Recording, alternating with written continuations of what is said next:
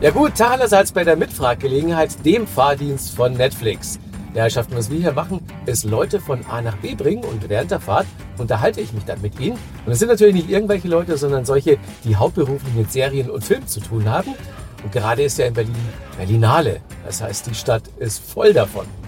Die nächste Person, die wir abholen, ist Anna Winger. Sie ist Showrunner von Unorthodox, einer neuen, jetzt schon viel beachteten Netflix-Serie. Und über die werde ich natürlich mit ihr sprechen. Bis gleich. Hi. Hello. Anna, how are you? Good.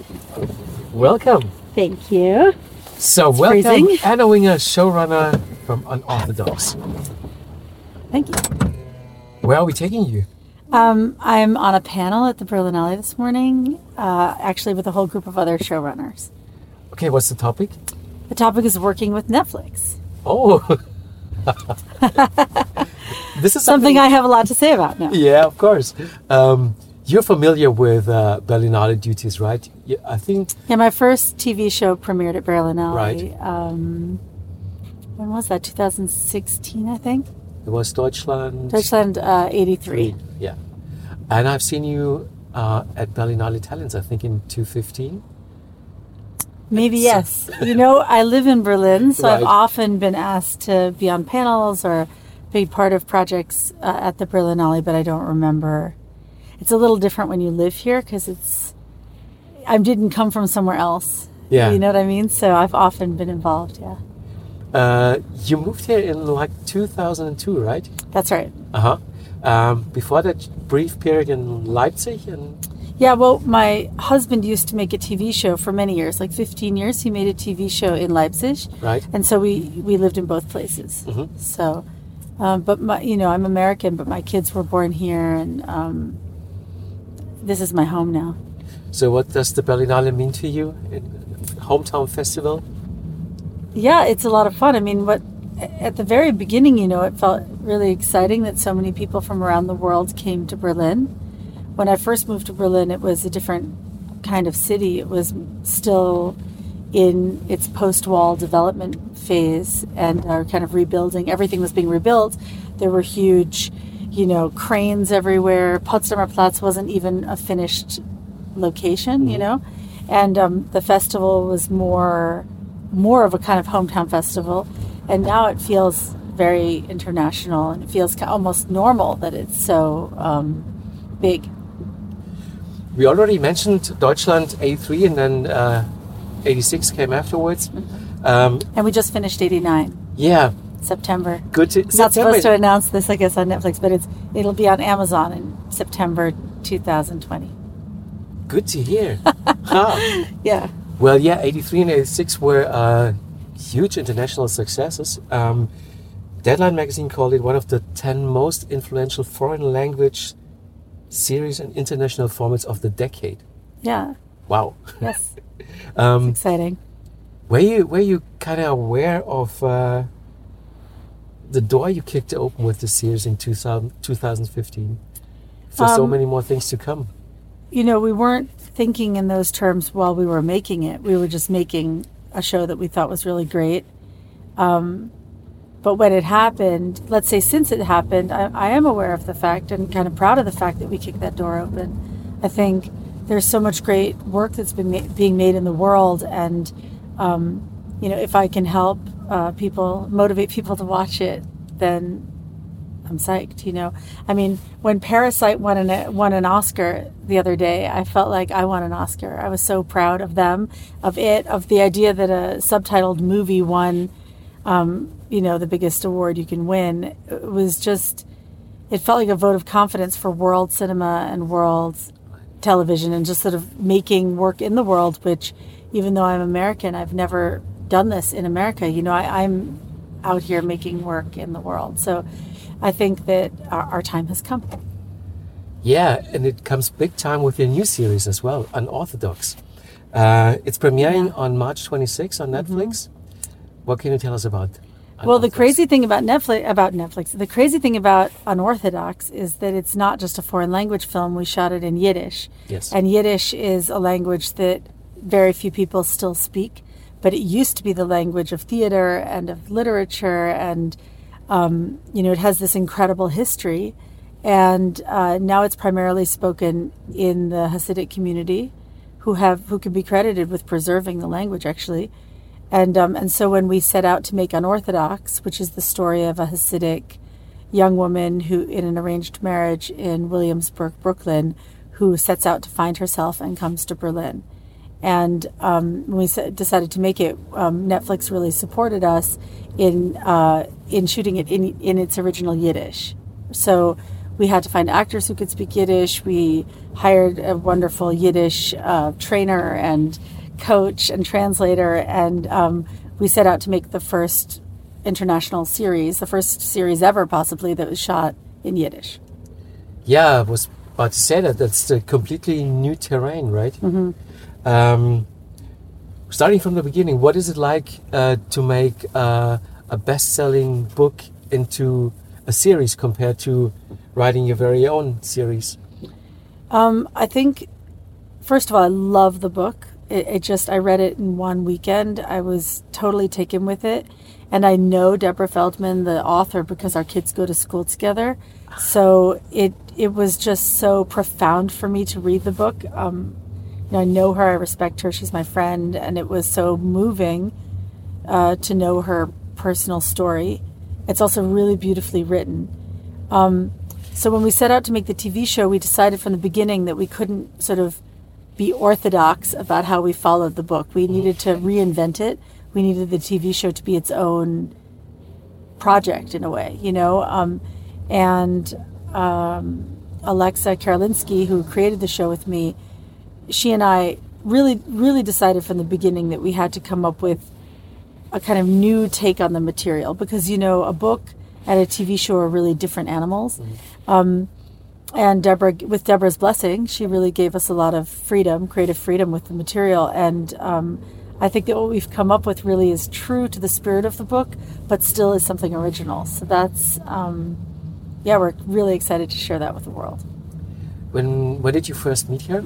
How long ago is that? Deborah. Yeah. Um, I met Deborah maybe 2016. I, I, I don't know how long she's been at the school. Yeah, maybe 2016. How is her life uh, in Berlin since she left her community in Brooklyn? I mean, she has an amazing life in Berlin. She's an incredible person. She, um, you know, she's a public intellectual now. She she's written um, a couple of other books. She writes for the newspaper. She is on television speaking about all kinds of public affairs. She's very young, you know, she's in her early 30s and she's, I mean, she's an inspiration to all of us. For her people, former people in Brooklyn, she's basically dead, right? I mean, I wouldn't describe it that way. I don't think it's that simple. Um, you know, the you know, of her generation, there are quite a few people who have actually left the community. Mm-hmm. Uh, many of them were involved in making unorthodox. Um, and so there is some connection to people who are in and out. And of course, people who have a lot of siblings of their own generation who they've left behind uh, have contact with their siblings. And, you know, it's not so black and white as it's often depicted uh, in, in the news or, or whatever. But I think it's a big, it is for sure a big decision to leave the way of life that you've known and to live on the outside of the community, in part because the community is in many ways wonderful, you know, in many ways very supportive. You know, our goal with this project was to speak to the universal themes in the book and and in the story because everybody can relate to the idea of not quite fitting in to the prescription of life that they've been given, not quite fitting into the community that they were born into, and and searching for a way to express themselves. And that struggle between individuality and community is a powerful one that I think most people can relate to on some level. Did you have any connection to the Jewish community in Brooklyn or, or elsewhere in the world, Jewish communities? Um, I'm not religious, so I would never uh, describe my own experience as being inside a religious community. Um, certainly, you know, I used to be a photographer, so I, I had a lot to do in my business life with Hasidic men because most of the photography industry in uh, in New York, which is where I come from, is um, run by Hasidic men. So just by chance, I had that exposure, um, but never to the women, only to the men. Um, you know, even the obvious places like B&H Photo and 47th Street Photo are Hasidic owned. So, so you in business dealings, you know, buying supplies and cameras and rental houses and all that is is is, it's Hasidic business. So I had some exposure. Uh, I had never lived in Williamsburg myself. I always lived in Manhattan, um, but certainly uh, I have a lot to do with other Jewish people, but not in such a a religious community. You know, the secular Jewish life is more um, diffuse, but um, you know, where I grew up, most almost everybody was also Jewish. They just weren't um, Orthodox. Mm-hmm. Now, speaking about the dialogues. Um, your co-writer Alexa Karolinsky, by the way, I yes. love Oma and Bella in Lebenszeit. O- Oma, and, Oma and Bella is, is my favorite movie. like I think if I, you know, I was so proud to work with her because I think that they should literally show that on airplanes to Berlin. It's so powerful. It's such a it's everything that movie. So everybody should watch it. Oma and Bella. I agree totally. Um, I love it. Everyone wants to know a little bit about Berlin history and just watch an amazing documentary. yeah. So uh, you wrote the dialogues in, in Yiddish. How? Well, we wrote them in English. To be fair, ah, okay. we wrote the whole show in English. Right. And then we worked with a translator. His name's Ellie Rosen. He's an incredible guy. He's has a million talents. Actually, he he also played the rabbi in the show, mm-hmm. but he is a Yiddish consultant for Hollywood productions. He also is a lawyer. You know, he has he has an incredible amount of, of life experience and work experience, and he comes from the community originally, and Yiddish is his native language. So he um, he also understands. You know, there's something like 13 or 14 different kinds of Yiddish, and our show is in a Hungarian Yiddish. So it's, it's a specific Satmar Yiddish that is also kind of mixed with English. So if you listen, what's really fun about the Yiddish is that if you speak German, then you can understand a lot of it because Yiddish is very closely related yeah. to German. So that's fun. But they also weave a lot of English words into it. So words like fancy and funny they use in English mixed into the Yiddish. So it's it's we had a lot of fun actually learning how they use the language because it's very flexible, it's very funny, it's um, tight, it's great for jokes. You know, they, they, they have a, a kind of looseness with language that's really, um, well, it's great for dialogue. Was there support right from the beginning in, in having it in, in Yiddish language, or did anybody try to tell you, try in English, please? You know, one thing I, I, mean, I have to say is that Netflix has supported us from the beginning with everything about this project, and they gave us the complete creative freedom to make it this way. They were excited about it being in Yiddish. They, um, yeah, that was that was the deal from the start. And you filmed in Berlin and Brooklyn. Yeah. Um, how much where? We shot most of it here. Uh, basically, we um, our production designer, whose name is Ilka Fischer, who's a genius. She um, chose all the locations, and the director and the cinematographer. They chose all the locations in Brooklyn first, and then built the interiors here to match the locations in Brooklyn. So, um, it's you know we, we a lot of the show takes place inside. Of, I mean, let's say a lot of the Brooklyn part takes place inside, um, and we built those interiors here, and then we went to New York to shoot the exteriors. So it's um, I think it's you can't really tell at all, but that's how that's how it works in terms of production. Right. What can you tell us about uh, your cast and crew? Director yeah. was uh, Maria. So our director was Maria Schrader, mm-hmm. who is um, also the star of my other show. I mean, she and I have like a long-term working like creative relationship. So that was, in a way, this project grew out of the other show because when we were shooting in uh, 1986 in Cape Town, Deutschland 86 in Cape Town, I gave her a copy of the book because I had just started talking with Alexa and Deborah about making a series. And, you know, I had just seen a movie that Maria made It's called uh, Farewell to Europe. That's about the last days of Stefan Zweig. Mm-hmm. So, um, I loved that movie, and so we started talking about working on something together. And I gave her the book. So that was the big kind of, in a way, it grew out of the fact that we were working uh, on Deutschland together in Cape Town, and um, yeah. So and then we actually hired the whole team, the whole creative team from from Farewell to Europe. So it wasn't just Maria; it was also uh, Wolfgang Thaler, who's the cinematographer, director of photography, and Silke Fischer, who's the production designer uh, also had done Farewell to Europe with Maria. So, in a way, we were very inspired by the look and feel of that show um, with this one. And we were lucky enough to get that team to work on it with us. And um, then Alexa, obviously, is well known for Oma and Bella, and she wrote the show with me and created the show with me. Um, and our cast, okay, so the cast is just, we have a miraculous cast. It was, first of all, Shira Haas who plays the main character, and, and the show is very much organized around her story. Esti Shapiro is the character's name, and she's played by Shira Haas, who is an Israeli actress, a young Israeli actress who is incredibly talented. Just you can't keep your uh, eyes off her face. She's really wonderful, and um, she is not herself a native Yiddish speaker, but she has done a little bit of acting before in Yiddish because she's on she's in Shtisel, which ha, is mostly in Hebrew but has a little bit of Yiddish in it. And her grandparents spoke Yiddish, so she has exposure to the language. Um, Jeff Wilbusch, who is a is pretty well known in Germany as an actor, but is in fact also from Israel originally, and is originally from the Satmar community, and is a native Yiddish speaker.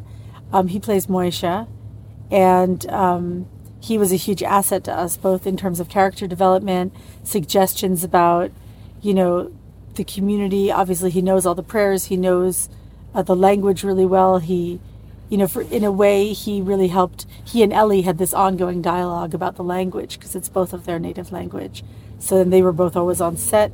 Um, and then uh, Amit Rahav plays uh, Esti's husband, Yanky, and he's he's just an incredible guy. Like what was really interesting with both um, Shira and Amit is that once we saw them, we didn't even cast anyone else. Like they were both very clearly the the right people, you know. And it's it's this as a writer, it's this magic moment when you see the people who who inhabit the characters that you've written. Like it's just so you know you're dreaming of this and you can't see them and then you see them, you know.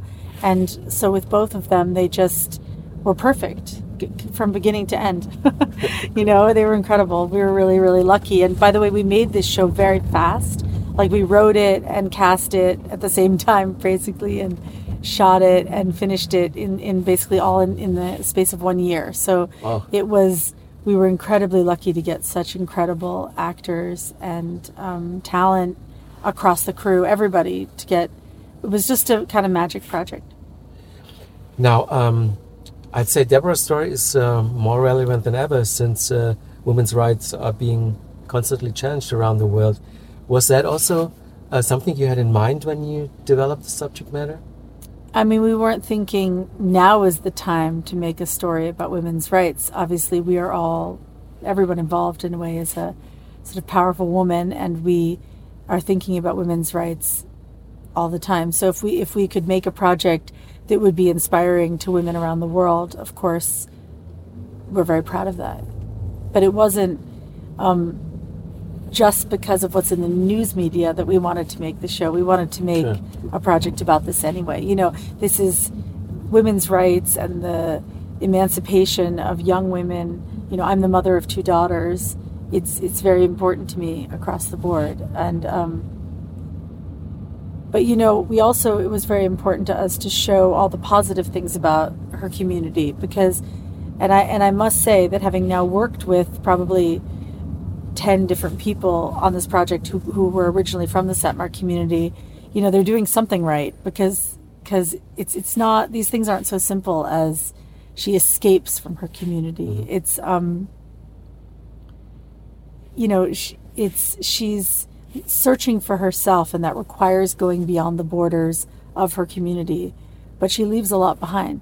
And one thing that I felt working with all these wonderful people is, you know, the choice to move beyond the boundaries of Williamsburg, or, you know, in the case of Jeff, uh, his community is in Jerusalem, but uh, to move beyond the boundaries of this community is a very difficult decision because they do leave a lot behind.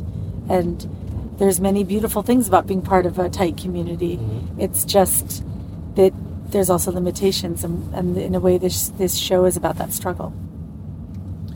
Now, big question um, concerning uh, female empowerment in nowadays film industry. Have you noticed any major changes over the last years? I have actually. I mean, I would say as a woman showrunner, there are very few. Yes. Um, in Germany, there's very few. I would say, like almost, I could count them on one hand in this country, and, and it's not like in America there's so many more. I think questions of inclusion, whether it's gender, um, race, is a huge one that we're still really working on. I think uh, certainly uh, sexuality. There's there's many uh, places where inclusion can be improved mm. in the film industry. And I think now we're finally having that conversation. And it's not just about how much you're paid, although that's part of it, because certainly men have always been paid more than women uh, in this industry. But it's it's also about who who's in the room, who makes the decisions, right. who's in the room, who's when you know when you're you're sitting at a table, you know it takes a village to make a TV show. I can't emphasize that enough. You don't make a TV show by yourself as a showrunner. You don't make you, this is you don't make it by yourself as a director either. Uh, whatever people think, it's an extremely collaborative project, and to make a television show, and it really matters who lives in that village. And for me as a showrunner, the, I don't want to work in an echo chamber. I, you know, I, I don't want to work with people who say to me, Anna, you're right, you're right. You know, that I want to work with people who challenge my ideas, who help me build the project bigger. You know, it's, I think that um, in Yiddish or in, let's say, in, in, in uh, Hasidic culture, men spend a lot of time uh, debating the Torah around a table and uh, debate, debating stories in the Bible and for, for their sort of moral in moral discussion, and they call that halacha. Mm-hmm. And I think that that is a great inspiration in a way to the process of making a TV show because for us, it's that discussion, it's those arguments and those debates that we have around the table in the that start in the writers' room and sort of build out from there that, that makes a, a, a great show. So I think the question of inclusion, whether it's women or it's people of color or it's people of different uh, sexualities, um, I think it's of utmost importance to have a diversity of voices at the table. Now, let me get one thing um, straight. Um, I mean, the show is becoming an international success. I'm pretty sure of that. Well, thank yes. you. Um, and the facts are, it's a story about a Jewish woman coming from New York to Berlin, done by an American woman who lives in Berlin and is married to a German. I'm married to a German. Yes. And also a, a but Alexa is a is a German Jew. Right. She is actually a German Jew. She's from Charlottenburg. She's from Berlin. Ursprünglich, like she's originally from Berlin, and um, she lives in LA. so she's married to an American. So we have a kind of reverse commute, um, and uh, then we had a real diaspora of people around us. Obviously, Maria is a German. Um, Wolfgang Thaler, our cinematographer, is from Vienna. Um, our cast, much of them from Israel, from Paris, from um, the UK, from Williamsburg, Brooklyn. Um, Ellie is from Brooklyn, uh, our Yiddish translator. Uh, it was a really international project. Isn't that great? Yeah. I mean, doesn't that tell us that the best? Um, Hollywood is not uh, the be all and end of all storytelling, right? And uh, no, it's not. And language. We're making shows in the world for sure. Here we are. Yes. And the language is kind of irrelevant now. The language. I, I mean, it, it's it's irrelevant, but it's also relevant because, you know, local case, is the new global, so. right? Like right. it's this is. We're talking about something very specific, and I think language is part of its specificity, and so I think it's I, I think it should be irrelevant to whether people are interested to watch it. But I think once they're in the world of the series, the fact that I think the Yiddish is a part of the flavor of it, part of the color of it, and I'm really grateful that they let us do it in Yiddish. It would be a very different project if the whole thing were in English. So, um, you know, Netflix took that risk on this project in a way, and I think people will really like it. Would you agree when I say that there's no difference anymore between uh, US and international series and uh, it's just good and bad series? Yeah, I mean, I always say that there's not, you know, there's not, there's just good series and bad series. Actually, my agent is the person I think that was first his his big thing is he says, you know, there aren't uh, German series and American series. There's just good series and bad series, and I agree with him. I do think the budgets are really different, mm-hmm. so that's um, something. You know, we're very good at make, getting a big bang for our buck in Germany. So, um, you know, I, I learned through already through making Deutschland how to make really high quality content for less money, and um, so that there's certain challenges built in when you have a lower budget. But beyond that, I don't think there's any uh, reason that we can't be making just as great shows in the world. Um, I, I, don't think it's really about where you where you are. Mm-hmm. You know, it's just about. It's much more important who you bring together to make the show than where the show is located in the world. And uh, yeah, if, if we're lucky to be here, and we're lucky to be able to to do this now from here. There's two last questions. I think we are all already close. Okay.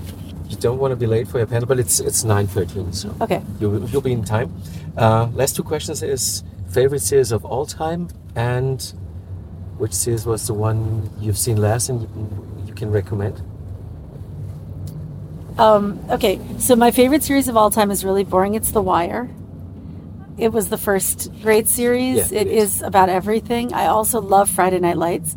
So those are my two kind of classic series that I could just always watch again and again. Um, the Wire and Friday Night Lights.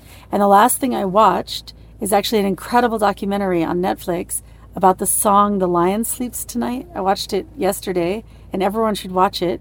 It's called oh now I'm forgetting the name. I think it's it's either called The Lion Sleeps or The Lion Roars, but it's about the song The Lion Sleeps Tonight. You know that in That's the jungle, yeah. the mighty jungle, so, and it's basically about how it came from one man in South Africa, wrote it, and it was then remade and remade and remade and remade, and it's about the process by which the Disney Corporation ultimately paid him for it. But it's it is this incredible story about how this one melody has traveled like around the world and then back. So I that's the kind of story that just blows my mind. I, I loved it, and I also love the song. But and that's the kind of thing you can, you know, find on Netflix. But it's not it's not a it's not a series. What was the last series I watched? Oh, of course, Messiah. Okay. I watched Messiah all in like two days. and I, and I, am still convinced he is the Messiah. so like I, I, actually couldn't stop watching that. I was like watching it at home, then on my phone, then at home, then in my office. I mean, I went crazy with that series. So yeah, and our costume. I have to give a shout out here. Our costume designer Justine Seymour. She did our costumes, and she also did Messiah. Oh, okay. Which has a cast of thousands of people. So she's also a genius. And with that, I can say. Fantastic. Yeah. Thank you very much, Anna. Yes. Please watch Unorthodox. It was a pleasure. March 26th. Okay. There's one very last yes? thing. Oh, one last thing. Sorry. Um, we have this uh, next question okay. in three, two, one, like the button. Yeah. Um, so there's there's ten questions, just yes or no. Very okay. quick thing. Um, okay, sweet or salty popcorn? Salty. Uh, watch intro or skip? I always watch the intro. Um, action movie or comedy? Mm, I love action. I love comedy. Maybe action over comedy. I don't know. I like them both.